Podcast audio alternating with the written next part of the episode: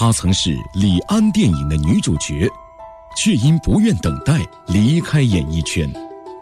大火、肝癌、绯闻，一场场试炼，她在逆境中不断求得善缘。从走访山地部落到抗议晋国神社，她矢志为原住民的历史公平正义而战。小凤直播室本期嘉宾。台湾民意代表吉娃斯阿丽高金素梅，敬请收听。我们要告诉我们的主力，我们来了！还我主力！还我主力！台湾立委高金素梅率五十余人，八号在日本东京参加一场在日殉难中国劳工慰灵祭及反靖国神社活动。高金素梅表示。她从二零零二年起就发起“还我祖灵”运动，希望台湾少数民族祖先从靖国神社除名，日本政府能道歉、反省、赔偿。这是中央电视台关于高金素梅的报道。一九四一年，太平洋战争爆发，日本在台湾强征了两万名泰雅族原住民青年，组成高沙义勇队，远赴南洋。充当劳工和炮灰，殉难者的灵位却被供奉在靖国神社。我想天底下没有这样的道理哦，就是说殖民统治者，然后呢，你居然被杀的人跟凶手就放在一块。Yasuni no no no，什么意思？靖国神社不，靖国神社不。高金素梅，本名金素梅，一九六五年出生于台湾苗栗县，是台湾家喻户晓的女演员。一九九四年，她投资婚纱摄影公司，却因一场大火夺去六条无辜的生命。随后，她被查出罹患肝癌。但是，谁都无法想象，在遭遇了双重致命的打击之后，二零零一年，他改随母亲泰雅族姓氏，以高金素梅之名，一举当选原住民代表。他先后发起了“还我祖灵”“还我姓氏”。还我土地运动，为原住民族讨还历史正义。不久前，我在台北见到了高金素梅，在当地人们通常称他这样的代表是立委，我也难免入乡随俗，但是要特别声明，这里出现的所有“立委”二字都是加了引号的立委。那天。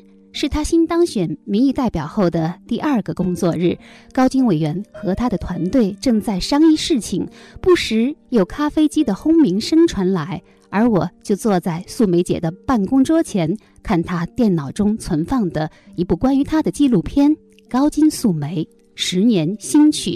当我把纪录片看完的时候，素颜素衫的素梅姐刚好也端着一杯红茶坐到我的面前，如同从她主演的李安电影《喜宴》中走下来一般，美得毫不含糊。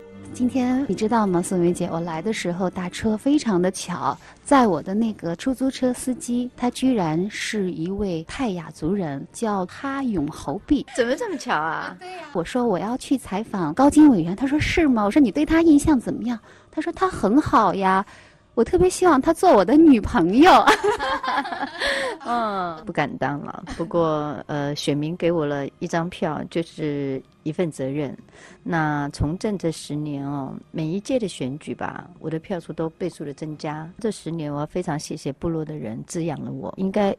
这么说吧，我不是说真的是全然这么的优秀，但是至少我可以现在很骄傲的说，我是真的是一个泰雅族人。政治两个字对我来讲，它不过就是一个服务的过程而已。我记得十年前，就是你刚刚从政的时候，你曾经对媒体说过一句话，你说其实我并不喜欢政治。我想十年的时间过去了，你也每天都过着一种很政治的生活。你对政治两个字有没有一种新的理解？有没有？开始逐渐的爱上政治，我从来不会爱，而且我也不懂了政治。其实呢，能够走到这条路，我自己也觉得蛮惊讶的，因为，呃，毕竟跟我一点渊源都没有。在演艺圈大概十八年的时间吧，坦白说，报纸一拿起来哦，是从来不会看政治版的，而且是没有概念的。那没有想到第一次呃就下来参选，那也很意外的选上了，所以。当我一被宣布当选的同时，我脑袋是空白的。我不晓得立委要做什么，真的，真的，真的。从那个时候开始，我才真正想要去学习什么是一个立法委员。呃，立法委员的工作其实就是监督政策，然后呢，呃，监督预算。所以我要花很多的时间去了解原住民的问题，我就用很笨的方式，就是走部落吧，花了三年的时间，呃，几乎走了三十个山地乡。然后七百多个部落，那因为原住民的地区很辽阔，它占的土地面积是百分之四十六的土地面积，占台湾百分之四十六。花了多少双鞋子？当我要看鞋子的时候，一不小心看到了素梅，呃，现在正赤着脚，穿着一双平底鞋，然后她现在特别自由的把脚从鞋子里抽出来。鲜红的指甲，女人总是爱美的，而且被我参观到，这算是我今天采访的福利了。所以现在在立法院应该这么说吧，我不是说真的是全然这么的优秀，但是至少我可以现在很骄傲的说，我是真的是一个泰雅族人。大家都知道我不是民进党的，大大家也都知道我不是国民党的，所以吉瓦萨利站在这里。我是非常中立的。今天我站在这边讲话，不代表任何一个政党，我代表的是原住民。林义士。那么，在台湾做立委，应该说他的身份就相当于内地的人大代表了哈。像我们内地的人大代表，大部分都是兼职的，一到开两会的时候，人大代表们就就去开会了。平常他们都有自己的工作，可能是企业主啊，可能是演员，或者可能是其他的一些什么样的工作。但是在台湾，这个立委是一个专职的工作，是吗？您能告诉跟我们听众说一下，就是在台湾做立委和内地的人大代表之间，就是有什么样的不同呢？我想最大的不同是，台湾的立法委员是人民一票一票选出来的，那人大好像据我了解，好像并不是透过这样的一个机制。那你说，呃，专业的立委呢？有没有专业的立委？也有。那像我的话，就是全职了，我是全职的立法委员，我并没有在兼其他的工作。那据我了解，在台湾的立法委员还要啊，有一些人还必须还有其他的，比如有一些是教授，那有一些是律师，律师是最多了，医生也不少。那谁给你发工资呢？呃听说你好像薪金很高哦，月薪大概有几十万台币 是吗？我们的薪资是来自于人民的纳税钱，每一个立法委员的薪资是一样的，不管你是资深的立委或者是之前的立委啊，那大概一个月是四十几万台币。那那在台湾啊，立委打架好像也是一道出了名的政治风景啊，不知道你有没有在立法院曾经受到过攻击，或者有没有攻击过别人？你的武器会不会是高跟鞋呢？呃，对呀，其实这样打架其实蛮暴力的，这不算是一个非常好的民主的风范。但是在台湾啊，这样子的一个印象啊，好像已经让人家印象深刻了哦。尤其是在内地，立法院一打架就上我们的新闻。对，我觉得这对我自己来讲，我是从来不会去涉足这样子一个行为上的暴力，我总是远远看着，因为通常有这种情形都是蓝绿两个那个多数党呢，就会用他们的多数的暴。暴力，然后呢，人数不够的呢，当然只好用行动的暴力，所以事实上都不是一个非常好的民主风范。那在公众眼里啊，现在大家一说起高金素梅来，都觉得你是一位豪杰式的那种女立委哈。但是我也听说，呃。十年前，当你还是一个演员的时候，是那种说话无比温柔的女子啊，就是那种温柔到可以杀死人一样的那种温柔。是不是政治把你身上潜伏的那种原住民的野性的一面给唤醒了呢？那的确，我自己也很意外，尤其是我演演艺圈的朋友。呃，以前我从来不会大声讲讲话的，而且我是非常讨厌人家大声讲话。因为在我们很小的时候，父母亲打过架，所以呢，我从小就不太喜欢有那种暴力的的的行为。那可是没有想到，一到立法院之后呢，呃，因为有一些不公平，所以你就必须要走上街头，必须要用一个另外的方式引起这个其他人的注意，就是走上街头呐喊，头上绑绑一个白布条。所以现在很多在大陆上的朋友对我的印象就是那哦，就是那个头上绑着一个布白布条的那个女性啊。呃，有一个说法好像就是台湾的街头运动啊，因为呃后来有一个巨大的政治转型之后，街头运动是越来越少了。但是因为你带着很多的原住民又走上了街头，好像把这个街头运动又重新点燃了一样。但是这也只是一个过程而已了。当大家呃呃，可以理解到为什么会我们会走上街头的同时呢，其实呢，走上街头这样的运动，我不觉得它应该再继续长期的持续下去，因为这代表的是一个民主的倒退，这个反而不是一个特别好的方式。那你希望下一步你希望用什么样的方式来继续为原住民的利益呐喊呢？我觉得文化是一个很重要而且是穿透力非常大的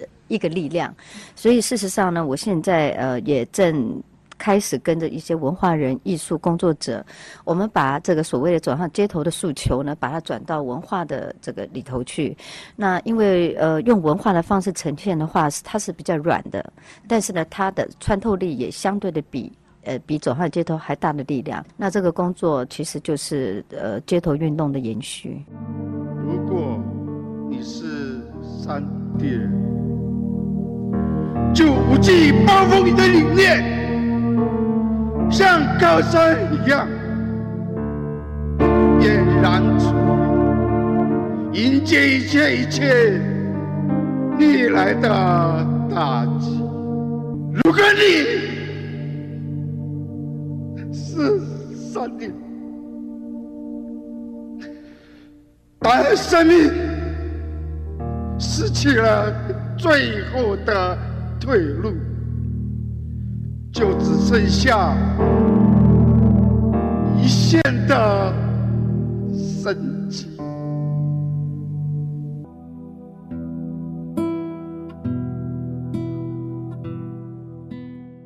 我希望待会呢，您要求您的阁魁团队放下手上的工作，放下手上的看的文件的资料，好好的利用这三十分钟的时间。听我这位高中毕业的泰雅族的原住民代表，在这里给你们好好上一段原住民的历史课。四百年前，当你们汉人移民到台湾来的时候，我们原住民族早就在这块土地上生活了数千年。我特别想知道，你还记得你最后一次走上街头是为了一个什么样的议题？有收到怎样的效果没有？嗯，我记得应该是前一阵子我们在谈原住民的自治法。原住民自治法，这是你的一个提案是吗？嗯，对对，因为原住民的要自治的，其实这样子的议题已经谈了三十几年了，那三十几年呢，也一直都没有完成。那好不容易就是在呃上上一届的立法院，我们就提案，提案原住民的能够成立一个所谓的自治区，呃，然后呢，让我们用我们自己的方式。来做一些，不管是教育的工作也好，或者是文化的延续也好，或者是呃管理自己哦。那呃比较遗憾的是，就是呃呃行政院推出的版本跟我们人民要的自治呢，其实是距离蛮大的。所以因为是这样子，我们才走上街头。您所谓的这个原住民自治法，呃，就是希望在台岛内的原住民的。区域内形成一个民族的自治自觉，呃，什么一定要自治呢？像这样民族融合在一起，对原住民难道不好吗？因为毕竟现在是一个我们都说地球村的时代了嘛，都是一个全球化的时代了。为什么一个小小的部落这样的一个区域，你一定坚持要自治呢？第一，我刚刚就在强调，台湾的原住民族其实是这块土地的主人。他不应该因为他的人少，然后呢就被边陲化啊。那台湾呢又不断的在讲是尊重多元文化、尊重多元族群，但是呢在实实质的政策上面并没有做到这样的一个方式。为什么这么说？能不能给我们内地的听众举举例子？好，比如说我们的教科书上从来没有原住民的历史，啊，然后我们的所的教科书上面呢也不把原住民族的。的语言当做是一门一门科目在教，所以你要知道，一个民族如果语言消灭的话，这个族群就没有了。没错，我听说像在台湾，目前也是以是不是语言还存在来确定这个族群是否还存在。没错，然后事实上，台湾这个岛上呢，呃，在呃汉族还没有过来的时候呢，大概有二三十几个小小的不同的族群，我们有不同的语言。当这个语言就灭绝的时候，这个民族就不存在了。所以有一个说法，就是说台湾其实它是一个一个很悲情的地方啊，因为统治者在不停的变换啊，从最早的西班牙殖民，然后到日本人占领，然后又到这个国民党来到了台湾。呃，我觉得。呃，这种悲情对于山地原住民来说，是不是会有更深切的理解呢？当然，当然会啊。那我们可以看到，就是在台湾，就是您刚刚讲到了，就是有不不同的统治者过来。那其实日本殖民政权进来，对原住民的伤害是最大的。所以为什么会到靖国神社去抗议？那除了是给我们翻同化、消灭我们的语言之外呢？然后让我们忘了忘了自己是谁，然后变成是一个保护天皇的一个盾牌。然后呢，呃，我们还不知道为谁而战，有那么多的年轻人被征召到那个南太平洋去，然后就死在异乡，然后这些人死在那边了以后呢，呃，这这就供奉在靖国神社。我想天底下没有这样的道理哦，就是说殖民统治者，然后呢，你居然被杀的人跟凶手就放在一块，那没有这样子的一个道理嘛？啊，那再来就是这个蒋介石政权就进来了，然后呢，同样的用那种方式，比如说消灭我们的语言。当时我们不能够讲自己的主语，在学校如果讲自己的主语的话被罚款的。所以其实，在这样子不同的统治者这样子过来，然后呢，原住民其实呢一直不断的是被。呃，换不同的名字，那就好比我现在叫高金素梅。坦白说，在泰雅族里面，我们没有没有汉名的，没有这个高这个姓是吗？没有。那你这个姓是怎么来的呢？抽签来的。抽签，抽到姓什么就姓什么。很荒谬吧？所以呢，在原住民其实呢的名字上来看啊，可以看到近代史的的斑斑血泪。比如说日据时代来的时候，我们要被。要要用日语来来命名，那所以我的家里是不是有长辈是叫日本名字？是是是，你说供奉在靖国神社那边也都是用日文的名字。对，然后呢，蒋介石政权来了以后呢，又让我们抽签，你抽到什么就算什么。所以一个家族里面会有不同的姓，所以很多人看到了高金素梅，哎呀高，你们的祖先可能姓高可以追溯，其实是毫无意义的。对，那我唯一可以追溯到的是我父亲，我父亲姓金。对，所以呢，我相信就是在汉族里面，金它一定有它的历史来源哈。那但是对原住民来讲，姓对我们来讲是毫无意义的。我们事实上有我们自己的名名字，就好像是我吉瓦斯阿丽前前面的吉瓦斯吉瓦斯是我的名字，阿丽是我妈妈的名字。就逐渐逐渐的，可能会有一些人就把自己的这个名字给遗忘了，对对。所以我们现在呃前一阵子吧，大概二十几年前吧，就有一个运动叫做“还我姓氏”的运动。其实这也是在寻找一种民族的身份认同。当然，当然，当然。所以现在有非常多的原住民已经现在不用汉名了，就用我们自己的族名。比如我今天遇到的这位出租车司机，她曾是李安电影的女主角，却因不愿等待离开演艺圈。大火、肝癌、绯闻，一场场试炼，她在逆境中不断求得善缘。从走访山地部落到抗议晋国神社，他矢志为原住民的历史公平正义而战。小凤直播室本期嘉宾，台湾民意代表吉娃斯阿丽高金素梅，敬请收听。伟彤，明天下午能不能抽空陪我去趟医院？你决定了？我已经跟医院约好，明天下午两点半到。你会陪我去吗？为了这张绿卡，牺牲太大了，我付不起。你不要这样说好不好？或许这一个世界有比躲在美国更重要的事。我们都太自私了，为了自己。做出这种骗人的婚事，从明天开始，所有的谎言都会过去。我回国，你试着和 Sam 和好，我们不要再骗下去了。答应我一件事，不要让爸知道。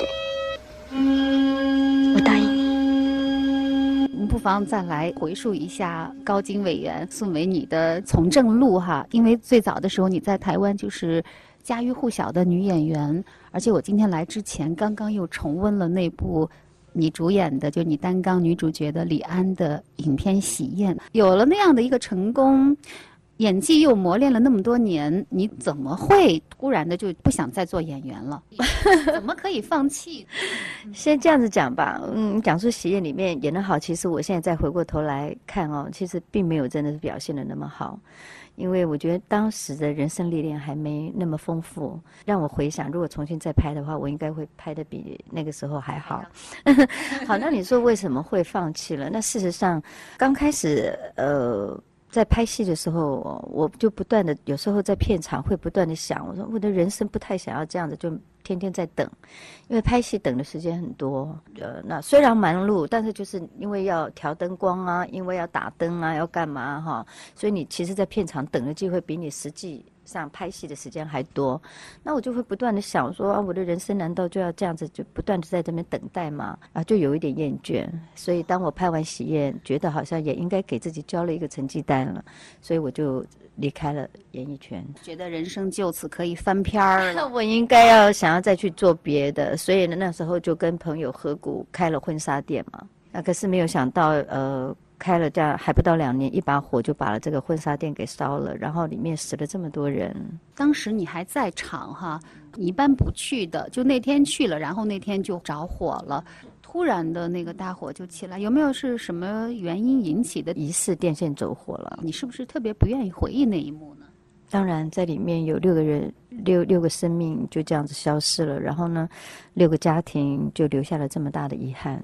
当然是不太愿意想再去回想这样子一段，不过在我人生当中那一段的确是我人生里面的最低潮。我不断的想，我在想，如果说死的是我的话，不会那么痛。那因为死的不是我，然后你就眼睁睁的看到这个六个六个家庭就这样子破碎了。我真的觉得生命好脆弱，说不见就不见了。哦，然后呢，但我非常感谢这六个家庭的家人，没有给我们太大的责备。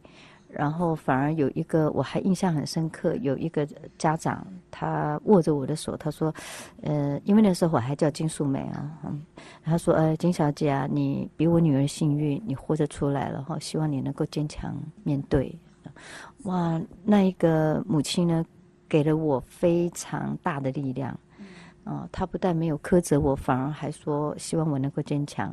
也因为那位母亲的这段话，让我告诉我自己，说我一定要无论如何要好好的来协助这六个家庭处理善后。当然，钱并不能够代表一切哦，也不能够再买回他们的生命。但是用我的所有的力量，能够让这些六个家庭怎么样能够安抚他们的悲伤，我想这很重要。听说经过那场火灾之后，你也是呃竭尽全力的去帮助那六个家庭，几乎让自己的财产清零，是吗？嗯，对，我就说，其实呢，呃，金钱对我来来说，生命的意义跟价值，并不能够用那个来衡量的，所以我当然是全力以赴。那当我很努力的全力以赴，然后，嗯。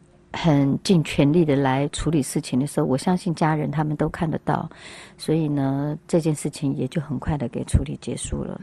那一直到目前吧，我每年的清明节，我还是会到金宝山去给他们上香，就给那六个失去生命的员工。嗯，不仅仅是员工，他还有一对新人，然后一些造型师。哦，就是刚好是在那里拍婚纱的。对，拍婚纱，嗯。真是蛮惨痛的哈，这是素梅那个时候经历的第一次，好像人生最重大的打击。但是很快又查出身体患肝癌哈。是是。我现在看到的高金委员非常非常的健康，非常非常的强悍，有生命力哈。嗯，对，呃，我想可能也是因为那样次的一个打击，然后让我让我真的是非常的沮丧，然后整个心情是非常的低潮，然后我回了台中的老家。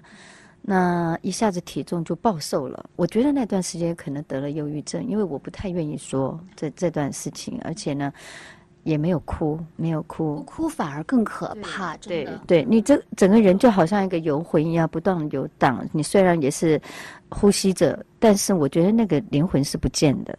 那所以呃，我觉得我的身体的呃状况应该在那个时候慢慢就已经产生了，只是自己不知道而已。然后后来呃，家人看我不能这样子啊，然后就找了我以前的经纪人啊，然后因为我我也不准任何人来看我。嗯，然后家人偷偷的跟这个经纪公司联系，然后经纪公司就跑来家里，然后带了一堆影迷写给我的信啊，哦，歌迷写给我的信啊，然后多少的朋友关心我啊，这样，然后跟我聊，在那一刻呢，我才哭了，我觉得我不应该再这样下去，所以就答应了，答应了那个经纪公司再出来开始要拍戏，然后是一个连续剧是吗？对，叫《哑巴新娘》。那没想到拍到第五集的时候，身体就觉得不对了，然后到医院去做了检查，突然发现就肝癌，那应该算是我人生的第二次最大的打击吧。就那个时候，我不知道你会不会有崩溃掉。我对我自己来讲，我觉得还好，但就是家人就是完全崩溃了，尤其是我姐姐，她完全没有办法接受。那我母亲也是死于癌症，所以曾经医学上有这样说吧：如果家里面有一个人有癌症的话，那表示你们的 DNA 是相同的，那你比一般呃没有癌症的这个这个家族，你你概率要高很多。那当时呢，其实我很冷静，我反而冷静，嗯，那你说会不会害怕？当然会。那半夜的时候也会问自己为什么会找上我？肝癌当时在台湾的这个死亡率是最高的。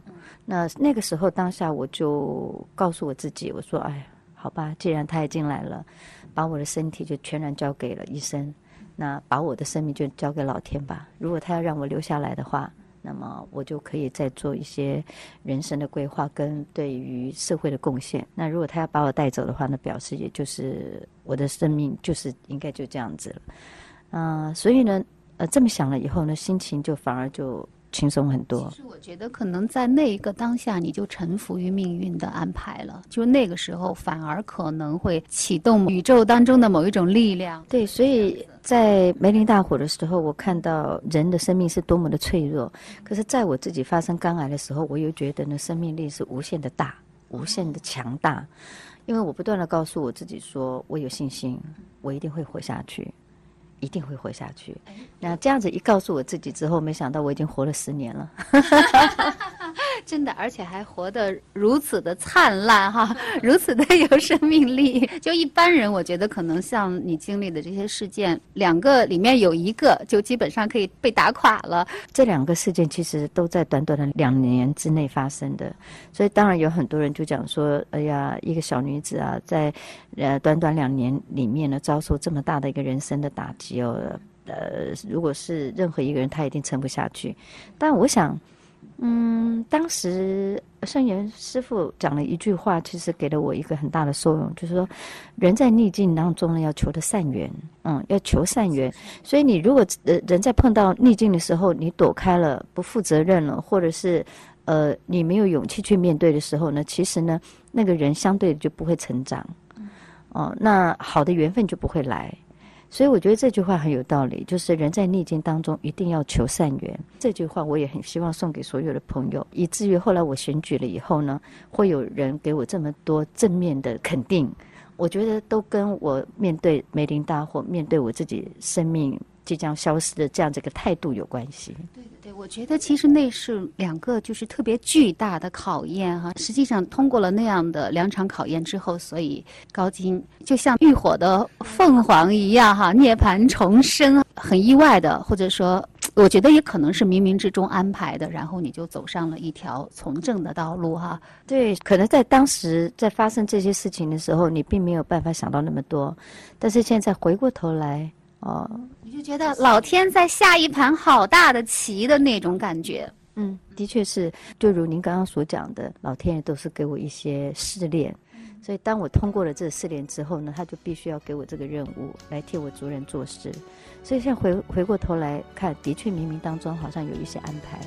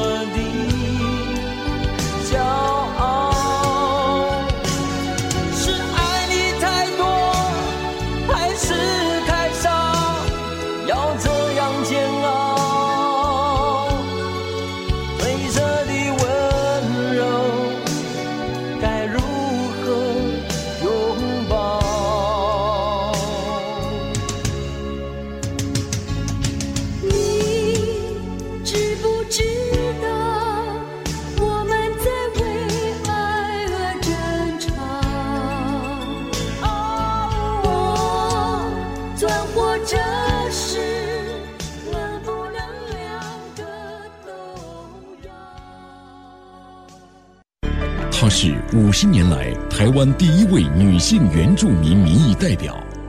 她以无党籍身份创下连续四届高票当选的纪录。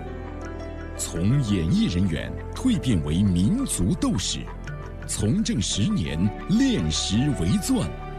小凤直播室本期嘉宾，台湾原住民民意代表吉娃斯阿丽高金素梅，敬请收听。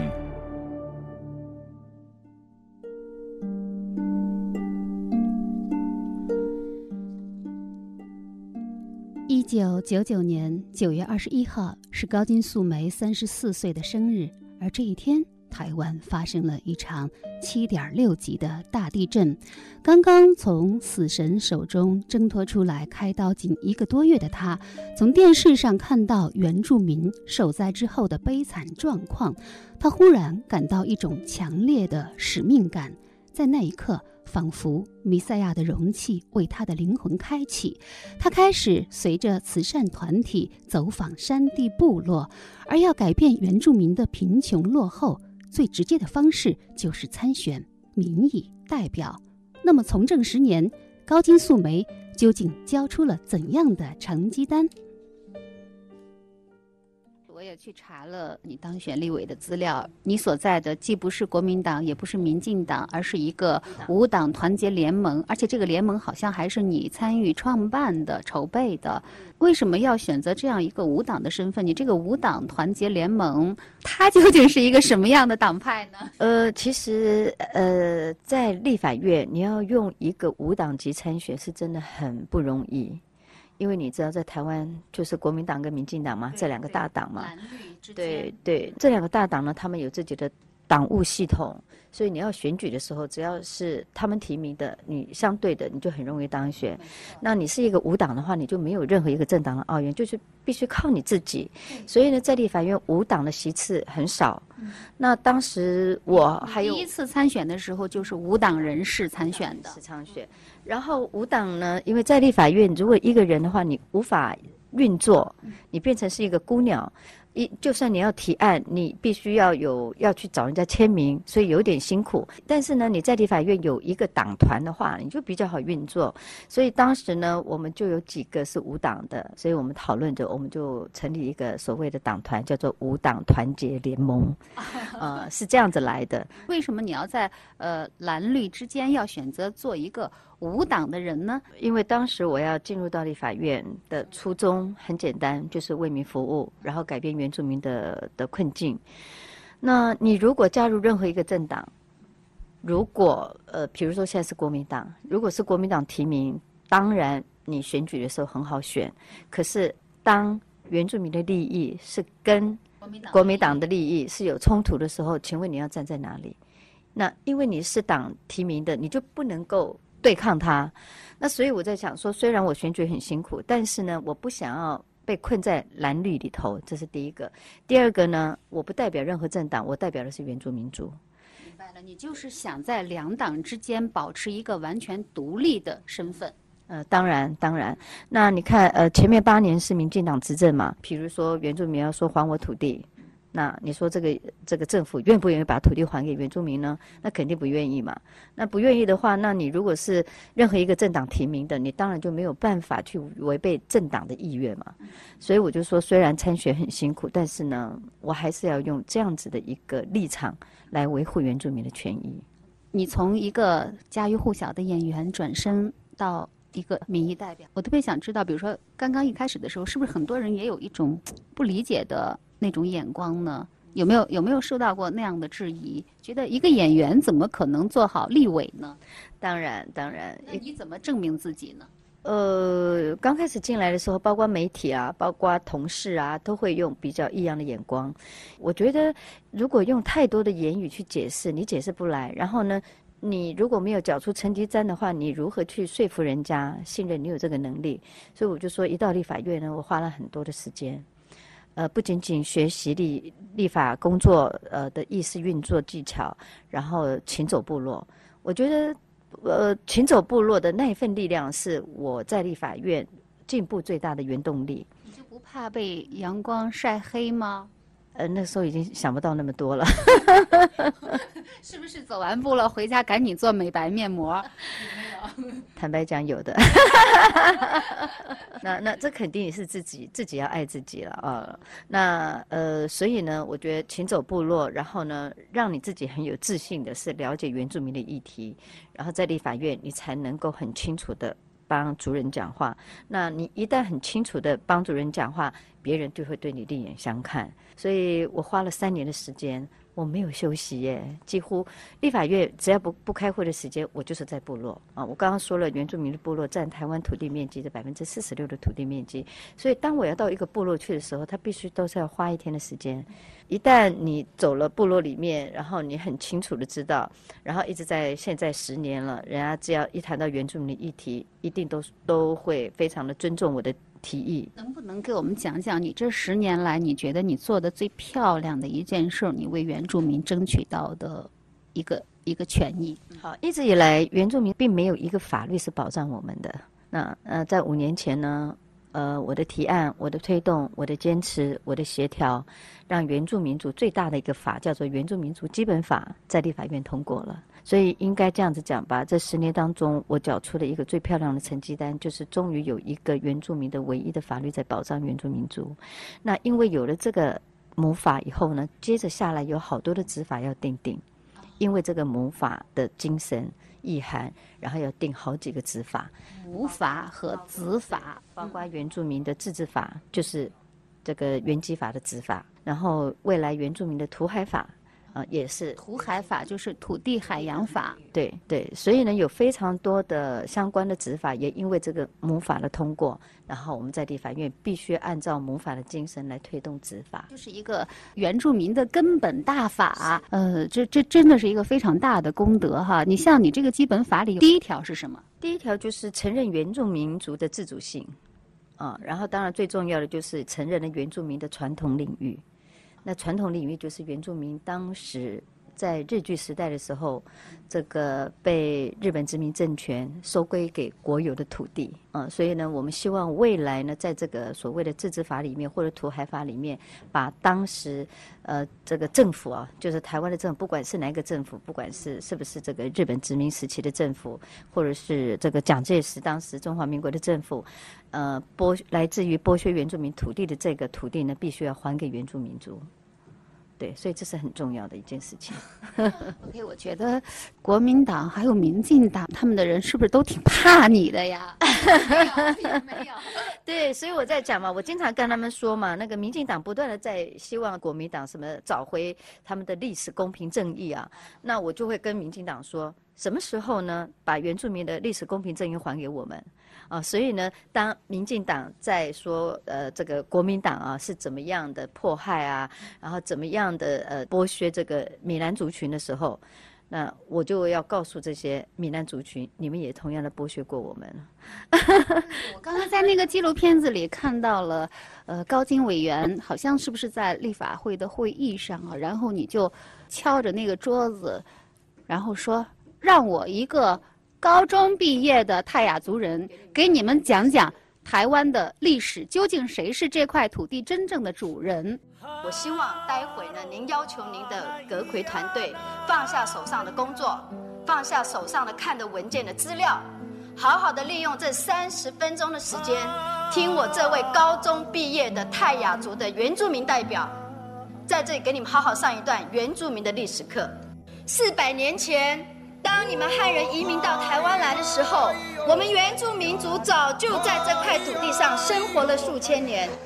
你还特别强调自己是高中毕业，这是什么意思呀？人家基本上博士都占到七成啊，对你干嘛还要自报家门，非要告诉人家你是高中毕业呢？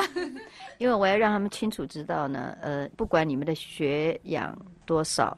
你如果没有所谓的历史公平正义这一块，那么你念的书都是白念。所以我强调，你们虽然都是大学博士或者是教授，当你们内在不能够感受原住民在这块土地上所受到的这个殖民统治者的这些欺压的时候，你不还给我们历史公平正义的时候呢，那你们也不配称为一个知识分子。你的课给他们讲完了台湾的历史之后，这些博士有没有把你奉为博导呢？并没有，但是我我相信，当我讲完这段话的时候，他们是心有所感的。那我也相信，他们不敢反驳我所讲的所有的历史的过程。那我也希望这段记忆在他们的内心里面能够深深的留下来。我知道原住民的还我土地运动，事实上一定很困难的，因为你要从这个执政者的手上拿出这么多的土地，是很大的困难。但是呢，我不放弃，我也不气馁。那今天我们如果不讲的话，我们下一代更不会知道。所以我就不断不断的讲，不断不断的给他们洗脑。每一次的咨询呢，我就总是要提一遍。可能呃，高金在立法院的这种强悍的姿态啊，呃，内地的观众无缘看到。但是你在日本靖国神社，就是勇闯靖国神社的样子哈，我们好多人都在这个媒体上看到啊。我听说因为这个事情，好像你也收到了日本的那些极端右翼势力的死亡威胁啊，你怕不怕？面对死，谁说不怕？当然怕。但事实上，这样子的威胁并不能够阻挡我到日本去，因为我去吗？还要去？去去去。呃，我从听好了啊，日本人听好了。我从零二年就开始做了，你们是零五年比较知道的吧？二零零五。那事实上，我从零二年就开始做了。那也因为这样，呃，很多人才会清楚知道那个绑头带的那个。那的确，我当时要去的时候呢，这些右翼分子呢，的确是给了我一个明信片，他说：“我让你活得来，死得回去。”当然有点担心。你怎么回答他们？不用回答，用行动啊！我就我就还去啦。然后当我们游行的时候呢，那些右翼分子就站在对岸，然后呢拿那个牌子写的很难听，什么这个支那女啊滚回去啊，什么下贱的什么什么什么谁啊哈，又比了手指啊干嘛？然后我当时在现场，我就告诉我们的主任，我说：“来把我抬起来。”因为我们走在街上的话，当然谁是谁都看不清楚。我说把我抬起来，我们那几个年轻人就把我架在他们脖子上，然后我就这样跟他们直接讲说：呃，亚斯科尼，no no no，亚斯科尼，no no no。啊，其实什么意思？就是呃，这个靖国神神社不，靖国神社不，不喜欢靖国神社，不喜欢靖国神社。当时的确是有一股力量，然后那个血意识都是冲到脑门脑门的。现在回想起来还是有点害怕，万一。一支枪这样的过来的话，那其实其实你是很容易嘛，大家抬着你嘛，对，很高啊，对，那警察也保护不了你啊，对不对？所以现在回想起来，还是哎呦，哪来的这么大的勇气啊？那一直到现在吧，呃，日本人只要看到我进去的话，他们是把我特别留置，然后问我要干嘛。像像我去年去年过年，我带家人准备自己去旅游，那我我其实。不是那么确信，说我被日本列为一个黑名单了，呃，但就是有这种感觉。然后，所以我跟我家人讲，我说你们先进去，那万一看我还没有出来的时候，我就是被留在里面了。然后就的确啊，就进了海关了以后呢，那个人就一直看我。然后过不久，就有三个警察就把我带到一个小房间去，就问我你来这边干嘛？我说我要旅游啊。他说：“那你知不知道你上次呢？呃，那个破坏什么什么靖国神社啊？哈，然后你来这边是呃要住在哪里啊？然后从那一天入关了之后呢，一直有人跟着，有人跟着我。然后呢，更不礼貌的是跑到我朋友家来说要带我到警察局去说明靖国神社的事情。那我就直接很很不客气的回答他，我说我还是一个立法院委员的身份。”你们这样子是破坏了两岸的外交的情感。你们如果要问我什么事情的话，麻烦你们回到立法院啊，然后呢，我在台湾的立法院呢里头，我会告诉你啊，就直接把这件事情上升到，就上升到一个外交的高度。对对对，所以我在想，我我相信，我一旦每一次进去的时候呢，是一定会有人在旁边看着我的，享受的是这个特别待遇哈，自己安慰自己是特别待遇。哎，但是你觉得，就是想从靖国神社把高沙义勇军的那些战士的牌位撤出来，这件事情胜算有多大？嗯，你会发现我现在所做的很多的事情呢，其实呢，成功率都很小。没错，我也觉得好像有点知其不可为而为之啊。对，但对我来讲的话，我就还是非得做，不能够因为说呃它的成功率是极小的，然后你就不做，因为历史公平正义是不容许这么这么来计算的。所以我说，嗯、靖国神社到目前为止，我觉得至少它在历史上已经往前走了一步。为什么呢？因为日本首相不再去参拜靖国神社了。哦，那大家还记得吗？我那时候也到日本去控告小泉嘛，呃，小泉首相。然后当时呢，虽然没有赢，但是至少日本的法院是不准再去参拜了。你当时就有讲说，这个首相的身份是不可以的。哦，所以呢，小泉是跟你的那次行动有直接的关系。有很有很直接的关系，因为当时我除了去靖国神社要求把这个我们的高沙义勇队的名名字撤除之外呢，还有另外一个我是告小泉首相，他去参拜嘛，他去参拜其实给我们这个彝族的带来很大的心理的伤痛嘛。呃，虽然这个诉讼的过程并不是真的是。很成功，但是至少以后的首相就不再去参拜靖国神社了。我觉得这在历史上某些上面是有一个很大的遗憾。其实高金委员就是这十年来做的事情啊，都是在为原住民的利益而战哈，包括去日本抗议靖国神社，历史的公平正义，这个是你特别强调的哈。你不会是天秤座的吧？我是处女座。她曾是李安电影的女主角。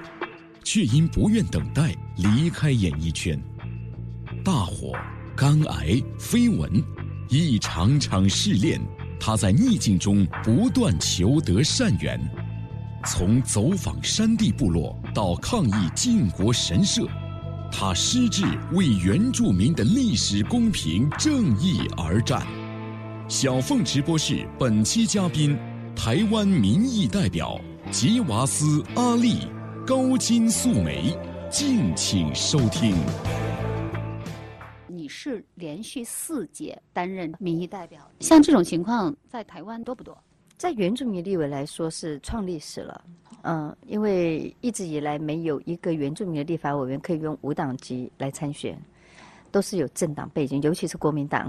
还是女人啊，对，那我应该也算是五十年来第一个女性的原住民立法委员。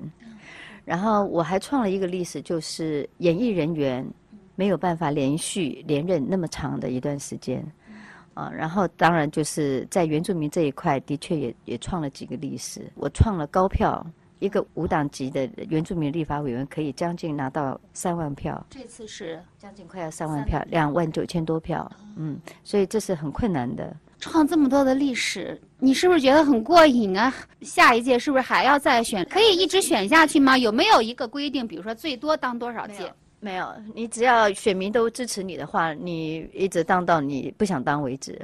你有没有不想当的那个时候？嗯，坦白说，选举真的非常的辛苦，而且选战也特别残酷啊。有有人用嗜血来形容，就是是是非非啊。深陷在其中的时候，你有没有想过萌生过退役？当然有啊，我本来这一届都不太想选了，因为在上一次选举的时候，呃，立法院刚好席次要减半，啊，所以呢就是非常的激烈。我们本来是有两百多位嘛，然后上一次选举是我们把立法委员的席次减到一百一十三位，所以说更激烈了。然后呢，蓝绿都想要在他们自己的地盘上拿多一点席次，那我是无党籍的。那我通常都说，我爸爸不疼，妈妈不爱，也没什么家世背景，所以要靠你自己努力的时候，其实是真的很辛苦。所以在上一届的时候，蓝绿都打，都打我，都希望都希望把我拉下来啊。然后他们他们在原住民地区就会多一席嘛。那所以呢，不管是司法的也好啊，媒体上的攻击也好啊，哇，什么都来啊。所以上一届的选举其实是我选举当中最辛苦的一次。呃，不仅仅体力辛苦，然后心灵也辛苦，因为你不知道明天会发生什么事情。然后选举的时候，有一些司法也会进来。虽然到了最后，这个司法还我们清白，那我们是从来不会选的嘛，啊，也也绝不会选。那但是在你选举的过程，就会有很多的这样的黑函满天飞。那检调单位一接到这样的黑函的话，他就必须也要来做调查，你就很麻烦，很很厌烦这种事情。就是这样一个美丽的女立委，有的时候也有一些绯闻缠身呢。台湾的媒体就比较八卦一点，嗯，那其实也很无奈。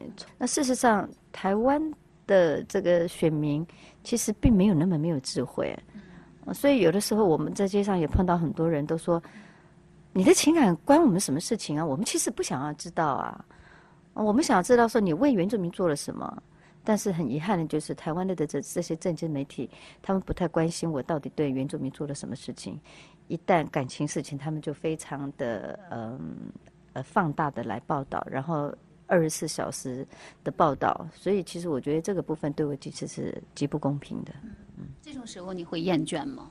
当然会，当然会。但是当你走到部落去的时候呢，你又看到你的选民这么的信任你，你又看到在部落里面跟你一起工作的这些团队，他们是如何的呃奉献自己的力量在部落里面，那你又你又会被他们打动。所以有时候大家都说吧，这个立法委员的工作的确就是，这上教的人哦想下教，可是抬教的人不愿意让你下。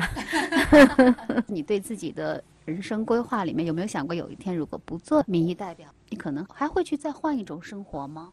嗯，我想过，如果说我不做立委的话，我最想要做什么？最想拿了一个包包走全世界，因为呃，我觉得第一，我有这个能力嘛啊，然后有那个能力原因是因为我还是单身，我没有家庭的那个困扰，呃，所以我可以自由来去，不用担心小孩啊，还有不用担心要服侍公公婆婆啊。所以如果要问我最想要做什么，我真的很想要去体验不同的文化、不同国家的生活模式。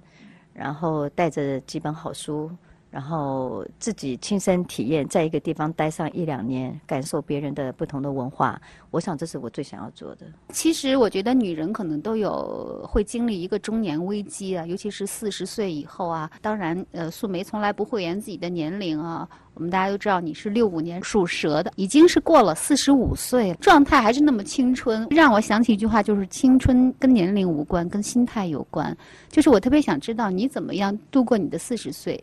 说坦白的，我可能是因为太忙了，就没有时间让你去想到年龄这个问题。不看身份证的时候，其实我都忘了我几岁了，因为可能也自也自己忙到忘了自己。然后第二个，我就觉得可能跟我的穿着也有关系吧，因为我本来就爱穿牛仔裤，所以自然而然就看起来年轻嘛。对，牛仔裤，然后穿的特别的朴素，平底鞋，对，也不穿袜子，一脱就能看到脚趾啊。不爱穿丝袜，也不爱穿袜子了。为什么呀？女人都特别喜欢丝袜呀。我最不爱穿丝袜，觉得束缚，应该是吧？呃，我我我觉得有可能是我从山里来的孩子，不喜欢受受束缚，然后小的时候也不爱穿拖鞋。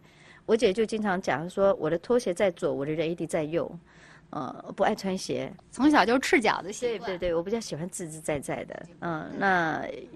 告诉你一个秘密啊！以前去爬山的时候，我就有一个一股冲动，好想要把身上的衣服都给脱掉，然后呢，让自己让自己的身体这样子接触整个大自然。然后，呃，我不爱游游泳池，我喜欢游大海，或者是山间小溪。肯定是裸泳。那当然要，呃，这个这个这个呃，这个裸泳呢，呃，这件事情我已经做过了。我才开完刀的时候不到半年，我就告诉我，因为我不晓得我到底能够还能活多久，然后我就告诉我自己说我要裸泳，所以我选择了去了帛琉。帛琉这个这个国家一个小国，去了之后呢，我就告诉我自己说我一定要裸泳，我要完成我这个梦想，啊，然后我就。雇了一台那个船，小船，然后就呃问当地的导游哪个地方哦是可以你把我丢下来，然后你们的船就出去，不要进来。哎呦哎呦，这个地方啊，然后他也很，因为我我的刀疤很大嘛，很容易让人看得到啊。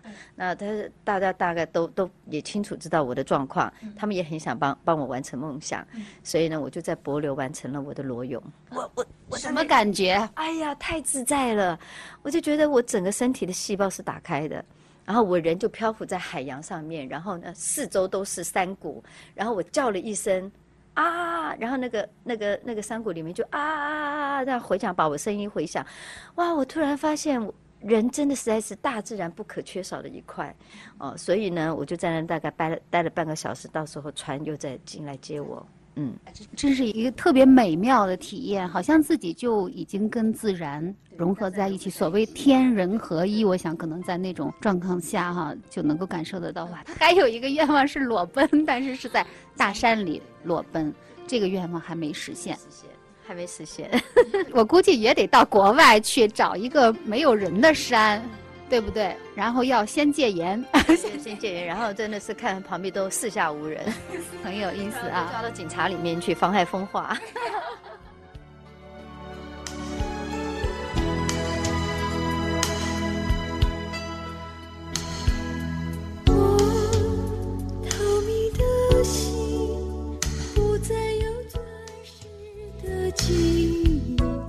这是当高金素梅还是金素梅的时候，她和童安格一起演唱的歌曲《钻玉石》。